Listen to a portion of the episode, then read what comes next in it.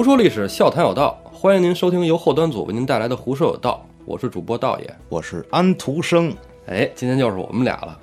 胡四儿因为特殊原因啊，占理几期。我来盯班儿。哎，咱们上回书说的武松、武二郎大闹飞云浦，血溅鸳鸯楼。杀了张都监这帮孙贼，哎，这回这武二郎真是杀了一个痛快，从来没这么嗨过。是吧逮人就杀。哎，杀完人之后呢，这武二郎啊，体力也消耗殆尽了，嗯，没什么体力了，到小庙里去休息。这时候，在小庙外边冲进来几个人，飞出了四五个挠钩套索，就把武二郎给抓那儿了。这咋办呢？要按平时啊，这武二郎这几个挠钩套索啊，直接就连人带锁全给搂过来了。啊，这大战之后啊，武二郎真是也没有体力了，哎，也没劲儿了，怎么办呢？那只能任人宰割呀。这一下还四五个大汉闯进来，把武二郎一顿捆，裹上个粽子就给哎抬走了。刚吃完粽子，哎，这四五个人啊，就把武二郎带到一个小院儿里，找一杆儿给他绑那儿了。武二郎呢迷迷糊糊的、晕晕沉沉的，就也分不清楚天南地北了，也不知道这儿是哪儿。这四五个人呢，就在那嘀咕：这回终于逮了一横货，你看这身肉啊，多瓷实，这可是好货。大哥，大哥，我们带了一个好货。这时候门里边儿出来一个人，人就说：“来，你们先别动手，我看看啊。”这人出来，走到武松跟前一看，哟，兄弟，怎么是你啊？啊，哎，这人谁呀？他知道张青，张青哎，菜园子张青。这个张青就赶紧喊：“媳妇儿，媳妇儿，赶紧出来看看！哎，兄弟在这儿呢！”哎，孙二娘一出来一看，哎呦，你们这帮人，我告诉你，这是我们兄弟啊，这大户武松啊！哥四个直接就呆了，赶紧就给松绑了。这哥四个也行，竟然把武松给抓了，就赶上好够厉害时候了，啊你知道吗？就赶上武松这个体力不济了。人生巅峰，以后也能吹牛逼了。这张青赶紧就给武松松了绑，说：“兄弟，怎么回事儿啊？你赶紧来，醒醒盹儿来进来，咱们那个喝点酒嗯，啊，醒醒，吃点饭是吧？喝点酒就精神了。对啊，对啊，都知道二哥得喝酒，是不是？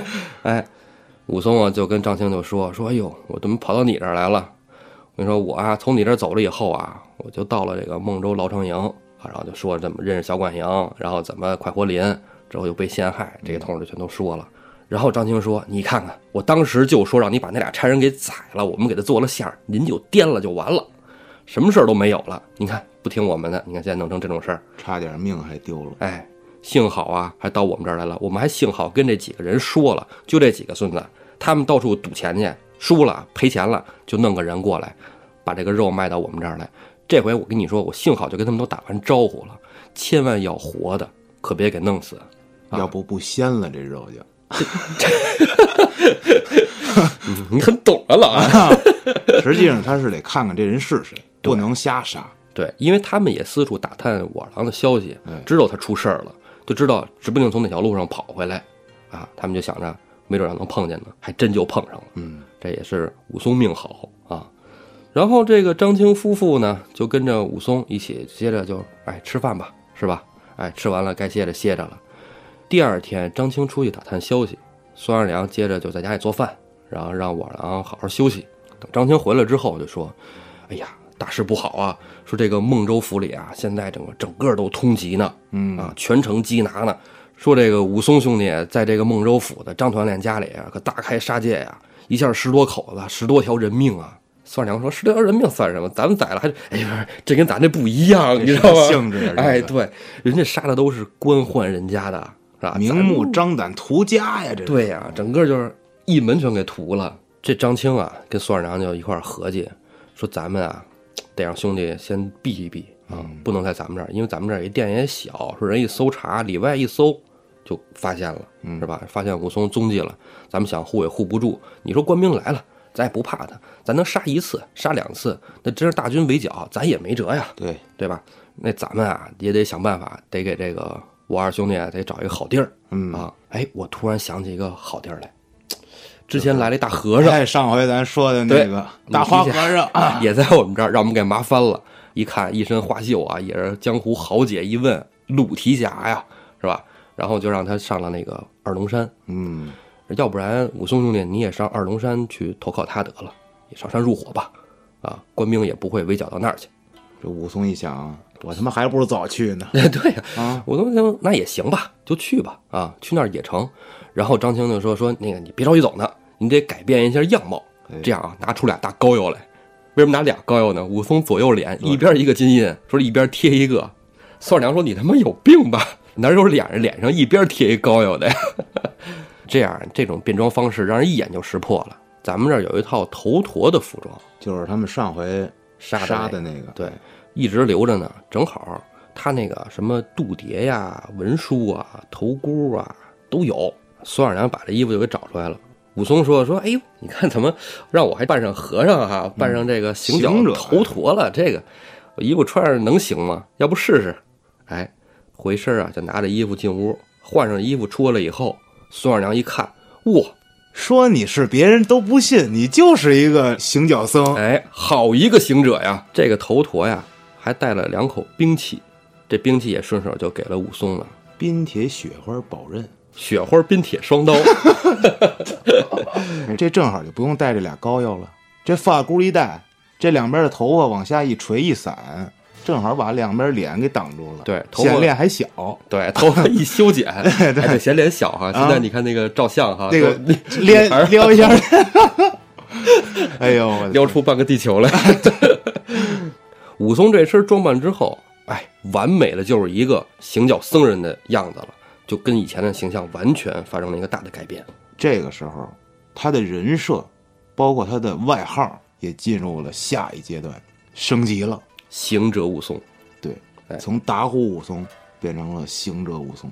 孙二娘夫妇给武松打扮了一番之后，觉得没有问题了，那趁着这会儿官兵还没出城围剿的时候，就送武松赶紧离开了十字坡。然后咱们话说武松啊，离开十字坡以后呢，他就在山上走，奔着二龙山的方向去。走着走着呢，路过一个山岭，跟路边的樵夫打听，这条岭叫蜈蚣岭。武松身上带着吃喝的，也不需要什么住店什么的，是吧？武松这种性子的人，走到哪儿吃到哪儿，睡到哪儿，喝到哪儿，对吧？哎，带着酒，带着饭，边吃边走，走到了晚上，正好走到这个蜈蚣岭上面了。这蜈蚣岭上啊，有一座坟庵。嗯，这坟庵什么意思？就是说，这一个家族在这有一个祖坟啊啊，坟圈子。这坟圈子上面呢，有一个跟小庙似的，看坟的，对，也可以看坟，然后里边也供奉牌位，哦哎，这么一个地儿。武松走到这个庵跟前儿，看见这个屋里边有灯光闪烁，斜这瞅，这屋里啊有一个道人搂着一个女子在那儿嬉笑着看月亮呢，我这道人还戴个眼镜儿，还哎，我跟你说，你不能往下说了，你知道吗？啥好道人呀？这道人还真姓王。武松就觉得，哎呦，你一个出家人，你这是一个什么形象啊？是不是？我也是出家人，哎，对你这是吧？放下这个酒瓶子就 这都是不太正经的出家人。因为武松啊，他对于这个喝酒吃肉倒没有什么忌讳，但是对于这种男女事情是非常的在意的。哎啊，从他哥哥活着那会儿，他就在这一关卡的死死的。哎，没错，武松啊，边往这庵门口走，边摸了摸腰里那个双刀，哎，心里就说，正好用这个贼道人来祭我的这个双刀啊。嗯，拿你开开刃，过去就敲门，当当当当当当就敲门啊。这时候门开了，出来一个小道童，武松话也没说，一刀就给杀了。是这听过前一集的就知道，在武松大开了杀戒以后，基本上他认为这人是坏人，马上就得死，往后也是这样，就基本上不跟你聊了。就不但逼快意恩仇，直接拔刀斩仇人，是吧？以前呢，五二爷还是有点公门气啊，公务员得问问你，呃，讲道理啊，讲道理。后来觉得讲道理也不好使啊，就是还是动手好使。对，直接就一刀就宰了。逼逼了。对，人头直接就轱辘到门里边去了。这时候屋里那个道人也听见了，出来就问：“哎呦，谁呀？这是干嘛呢？怎么这是谁把我道童给砍了？这脑袋怎么都不落地上了？什么人啊？”我二爷就问他：“你这畜生，你在里边干嘛呢？啊，你一出家人。”然后道人说：“你不是也是出家人吗？你上来就宰人，像话吗？对呀、你这上来就把我徒弟给宰了，你这干嘛呢？超出双剑来，就跟我二爷斗在一处。哎，话说啊，这个真不是个儿，说什么这个老道有多厉害呢？他跟一般人比厉害，但在二爷面前啥也不是。原文中说这老道啊，号称叫飞天蜈蚣。哎，飞天蜈蚣王道人，哎，武松跟他一顿怼，说你一下把眼镜给打下来了。太讨厌了。这飞天蜈蚣啊，听这名字好像挺厉害，是吧？你这个不就是个打虎行者吗？飞天蜈蚣跟你斗上一斗，是吧？真是你说人连老虎都打了，你这小节肢动物算个屁！不叫事儿。这飞天蜈蚣啊，我跟你说啊，他可能还真不是什么有多大能耐，他可能是一个球鞋的收集爱好者，你知道吧？为啥呀？家里一墙 AJ 啊，你知道吗？就腿儿多是吗？飞天蜈蚣哎呦我的妈！哎三下五除二就被我儿给秒了，大脑袋就给拨拉到地上去了。哎，对。腿儿也都切掉了，对对对，这切半天挺累，哎，咚咚咚，哎，这么多脚啊！太恶心了。这是乔十三是吧？哎呦我的妈！哎武松走到屋里，看见一个女子啊，正在那个墙角那儿躲着呢。嗯武松说：“我不杀你，你有什么事儿你直接跟我说，你怎么跑到这儿来了？”这女子啊，就跟武松、武二爷说：“说我呀是这个下边啊张太公家里的女儿，我们一家呀一开始是想做个法事，请了这个道人，后来他就看上我了，他把我们家人都杀了，然后把我掳到这个山上来。”武松说：“那行，这仇我也给你报了啊，你没什么事儿，你家里下边还有人吗？”这女的说有，就家里还有就是啊族亲啊，行，那你一会儿投奔他们吧。哎，这女的就说说这位壮士，你救我一命，这个山上你看现在屋里还有点吃的啊，还有点酒肉，你你你你要是不嫌弃，你吃一口。武松说那太好了，有酒有肉，这必须得吃一口。嗯，武松酒足饭饱，就跟这个女的说：“你收拾东西，收拾东西，咱们一块儿走，我给你送到底下去。”这女的收拾完了，这个金银细软还真不少。飞天蜈蚣王道人没干什么好事儿，收集各种球鞋。哎，钱还真不少。这没钱的玩不了鞋，你知道吗？对，哎，拿着这堆钱来，就要给武松递过来。武松说：“我不要。”武松说：“我救你啊，不是为了这钱，这钱你拿回去，哎，你家里该怎么置办怎么置办，以后过好你的日子。”仗义。哎，武松救下这个女子，把这个坟安一把火烧了，之后就接着走，奔着二龙山的方向就去。嗯啊，没有什么事儿，咱们就书说简短。有一天，走到了一个山间，这山间啊有一个村落啊。我爷这时候身上带的酒肉也吃的差不多了，干粮毕竟带的你不能说背一个大行李箱出来，是不是？哎，带的也有限，就找个地儿来喝点酒，吃点饭。到了这个村落里边，找了一个酒家，哎，进去就跟那个掌柜的说：“哎，掌柜的，拿酒来啊，切点好肉啊，我带你这儿吃个饭。”掌柜说：“行，您坐这儿吧。”就给倒了两碗酒。我二爷喝着这酒，哎，酒还不错啊，还凑合啊。这个有好肉嘛？你给我切点肉。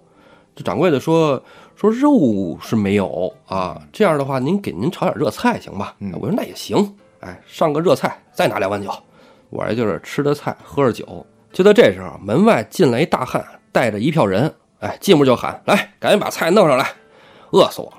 这掌柜的出来了，哟，二郎来了。武松，哎呦，二郎，哎，我说早来了。这也是二郎啊。这帮人进来以后，掌柜的什么都没说，就端上了鸡鸭鱼肉，嗯，啥都有，还端上来一个青花瓮酒。一打开这酒的瓷盖儿，哎呦，满屋芳香。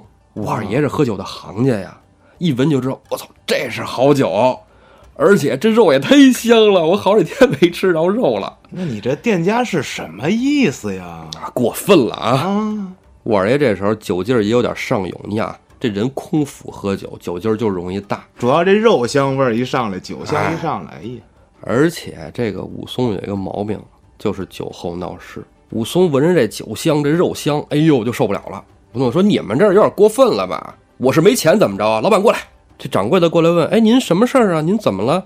武松说：“你不是告诉我没有肉吗？我跟你说要肉的时候，你怎么不给我上？凭什么给他们上啊？嗯他们是二郎，我就不是二郎了是吗？”真是掌柜的说说，哎呀，您您这个我们这店里都是提前预定的，您不定就没您的啊。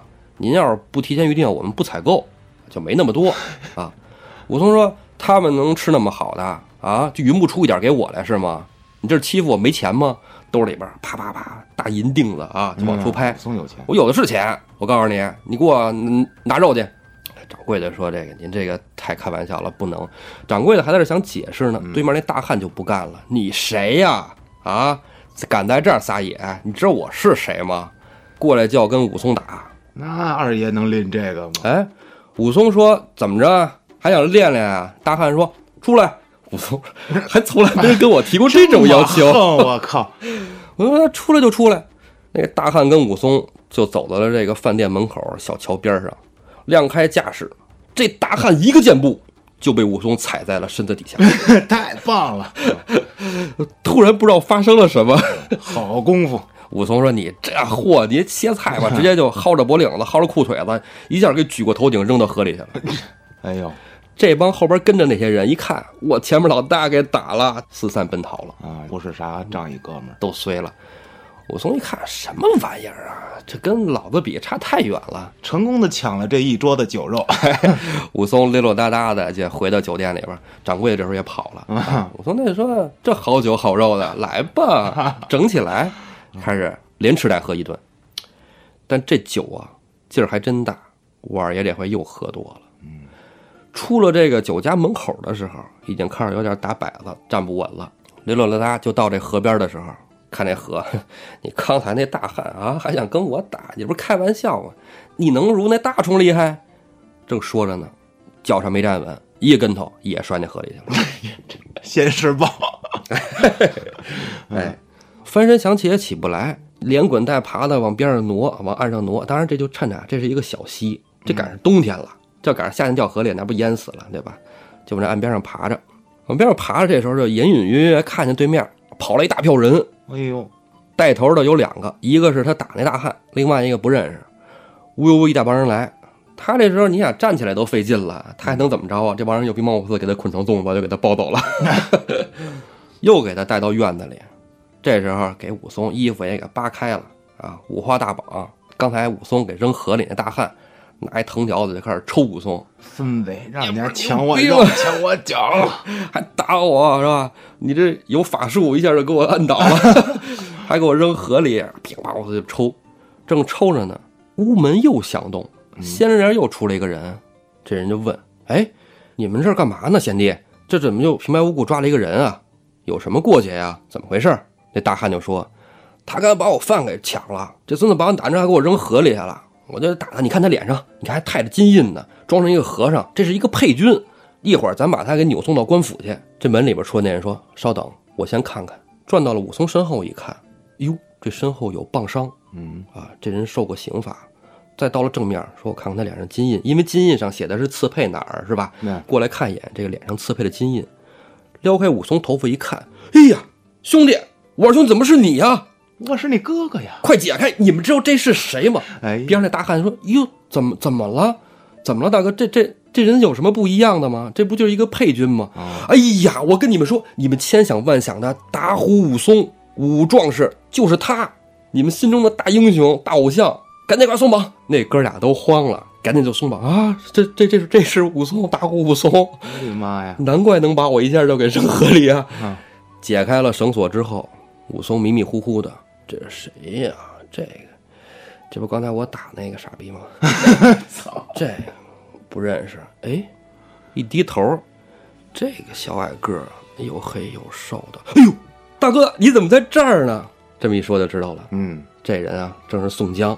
那宋江怎么到这儿了呢？哎，上次武松和宋江见面啊，还是在柴大官人庄上。嗯啊，武松要回家找他哥去，宋江就给他送出来了啊。送完之后呢，宋江又回到了柴大官人庄上，嗯，哎，一住又是半年。住了半年以后啊，宋江发现家里也不给来信儿，因为他家里还有老父亲啊，孝义黑三郎啊，是吧？他不知道他这个官司会不会影响到他爸爸。嗯虽然说他已经写了这个呃断绝父子关系的那个文书了，但是也是怕官府找家里麻烦，对，一直想有家里信儿。写信呢，家里也不回啊，他让他的弟弟啊宋清就先回家了，说看看咱爹咋咋样了，咋回事了。然后宋清走了以后呢，一看老父亲也没事儿，而且这县里边的这些事儿啊，朱仝跟雷横二位都头都已经给处理的非常妥当，嗯，没找家里任何麻烦，就修书给宋江就说就说这个，呃哥没事儿啊，家里特别好，但是呢家里有好几封书信，有清风寨的知寨花荣给你写的，也有这个孔家庄孔老太公给你写的，他们都想让你去他们那儿，啊，反正书中的文书是这么写的，你去不去你自己拿主意吧。嗯，宋江在柴大官庄上嘛，得着这书信了，一看，哦，这样的话家没事儿我就踏实了。嗯，反正也在这住了半年了，啊，也是跑路嘛，是吧？要不然再上孔老太公庄上看看。嗯，老爷子岁数也大了，好久没见了啊，去看看人家去。就到了孔家庄，孔太公知道宋江是要脸面的人，嗯，宋江其实实际上他是跑路来的，对啊，来这儿也是避风头的。孔太公也是让他来避风头的。你就说孔太公这个人的这个人人性啊，就说一般人落难了，你恨不得躲开八百里，是不是嗯？这还得一力邀请来。但是呢，他又不想让宋江为难，他跟宋江怎么说的呢？说三郎，你来我们家呀，真是太好了。我这俩儿子不成器，就是你这个俩兄弟孔明、孔亮，一直也遇不到好师傅。你来了正好，你来给他们指点指点武艺。嗯，你说宋江有啥武艺啊？就是对吧一说辞，哎，就是给一个台阶下，你不能说你来我这避难吧，你来我这我罩着你，你这样让宋江可没面子。对，吧？宋江也是有脸面的人，是不是？哎，就说这个给这个孔明、孔亮当师傅。话说呀，刚才武松打的那个人啊，正是这兄弟俩的弟弟，孔亮，哎，毒火星孔亮。之后带人去抓武松、捆武松那个人啊，是毛头星孔明。嗯，宋江啊，就跟武松说了：“你看，我就是这么这么这么这么回事儿啊啊！我在这个柴大官人庄上，我就听说了你在景阳冈打死老虎啊，然后后来又当了都头，这都挺好的啊，挺好消息。但没过多久，听说你家里又出点变故啊，大哥没了，啊是吧？说的还挺隐晦，哎，然后呢，你在那儿还杀了一个恶恶霸西门庆，嗯然后就吃了官司，之后就没你的消息了。之后你又发生了什么？怎么现在变成这样啊？啊，你大小伙子怎么出家了？你还想不开呀？是啊。武松就说呀：“哎呦，大哥，之后的事儿可多了去了。来，咱们边喝边说吧。有酒吗？”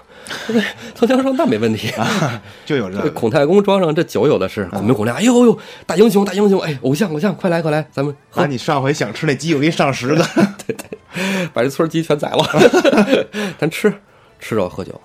酒席间，武松就把前面的这段经历给宋江都讲了一遍，从怎么到的十字坡结识了孙二娘，又结识了小管营施恩，嗯嗯，醉打了蒋门神，等等等等等，就后边我之前前几集说的那些事儿啊，啊，说了一遍。宋江恍然大悟，我的天哪，你经历了这么多呀！我兄弟，你可真是受苦了。来，咱们接着喝酒吧。这一宿啊，就这么喝过去了。那依着武松和宋江的关系，是吧？第二天也得继续喝，然后又喝了好几天，喝了好几天酒。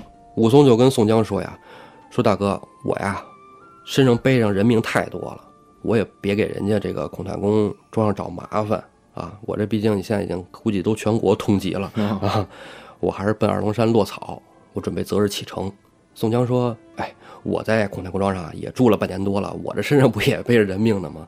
这样咱俩找机会啊，就一块儿走就完了。我准备啊上清风寨找我这兄弟华荣去。嗯，啊，我说行，那咱们就第二天咱们明儿早上起来咱就走吧。第二天早上起来，武松跟宋江啊见了孔太公，说了这个原委，就是我们要离开。孔太公、孔明、孔亮兄弟说那哪行啊，再吃两天。宋江说不吃了，不吃了，之前叨扰了半年了。武松就说可以了，是吧？之前咱们因为误会，我还把这个孔二兄弟给伤了，是吧？是啊，你们这一村鸡都让我给吃了，等等着那些蛋在孵呢，是吧？给你们个缓冲的机会 且着个儿呢，鸡等长成了再叫。啊，然 后就说就是挽留不住嘛，嗯，然后孔明、孔亮呢，两兄弟就代表着孔太公，把这个宋江、武松给送出了二十多里地，嘿，哎，送出来，就跟着一起走就完了呗，二十多里地，人家是跑路的，毕竟 拉着队伍跑路。哎，宋江跟武松啊，穿山越岭的走到了一个地儿，叫瑞龙镇。嗯，找人打听了一下，说这个二龙山跟清风寨的方向怎么走啊？这镇上的人就说说二龙山跟清风寨不在一个方向，相反，对，一个奔西走，一个奔东走。这前面有一个三岔路口，哎，您奔西走就是二龙山，您奔东走就是清风寨。嗯，这宋江回手跟武松就说：“咱哥俩看来也要分手了。哎，这样，咱俩呀边上找一个酒店，咱们喝他三杯。”哎，武松肯定不会拒绝的嘛，喝酒总是好事儿。啊，到了酒店里喝酒的时候，武松就跟宋江说：“说大哥，你也知道我是一个什么为人啊，我其实落草也是被迫的。”嗯，啊，若到有一天啊，天下大赦的时候，我还是希望能受了招安。等受了招安以后呢，我到清风寨去找哥哥。嗯，宋江就说：“说兄弟，你呀、既然有心归附朝廷啊，这老天一定会保你的，没问题。天下大赦指日可待嗯啊。这样呢，哥哥给你几句良言啊，我觉得呀、等你入伙了二龙山以后啊，少喝酒，别再喝醉酒了，因为你喝醉酒闹事儿这毛病，你自己心里其实也有数。这怎么感觉说我呢？是，然后说呀，等到如果真有一天招安的时候啊，你可以撺掇撺掇那山上的鲁智深和杨志，这两个也是人才啊，将来呀也能一刀一枪的搏个封妻荫子，能建功立业。你们啊都是有能为的，我跟你们比不了，我身上没什么能耐，我就是一介刀笔小吏啊。只不过呢，我是有一颗忠心啊，我心是向往的这个好的，但是呢，我的这个路啊，肯定比你们要坎坷的多啊。你们将来呀都能成为大英雄，切记少喝酒。三碗酒喝完了，武松跪在地下给宋江磕了四个头。到了三岔路口，两兄弟各奔东西。武松向着西边，奔着二龙山就去。咱们不说武松投二龙山，咱们说东路的宋江。哎，宋江别了武松以后，一直沿着这个东路啊，奔清风寨去了。让宋江没想到的是，到清风寨的路上有一座清风山。这座清风山可不比寻常的山寨，这山上有三个吃人心的魔头。话说宋江能不能躲过这一劫？且听啊，下回分解。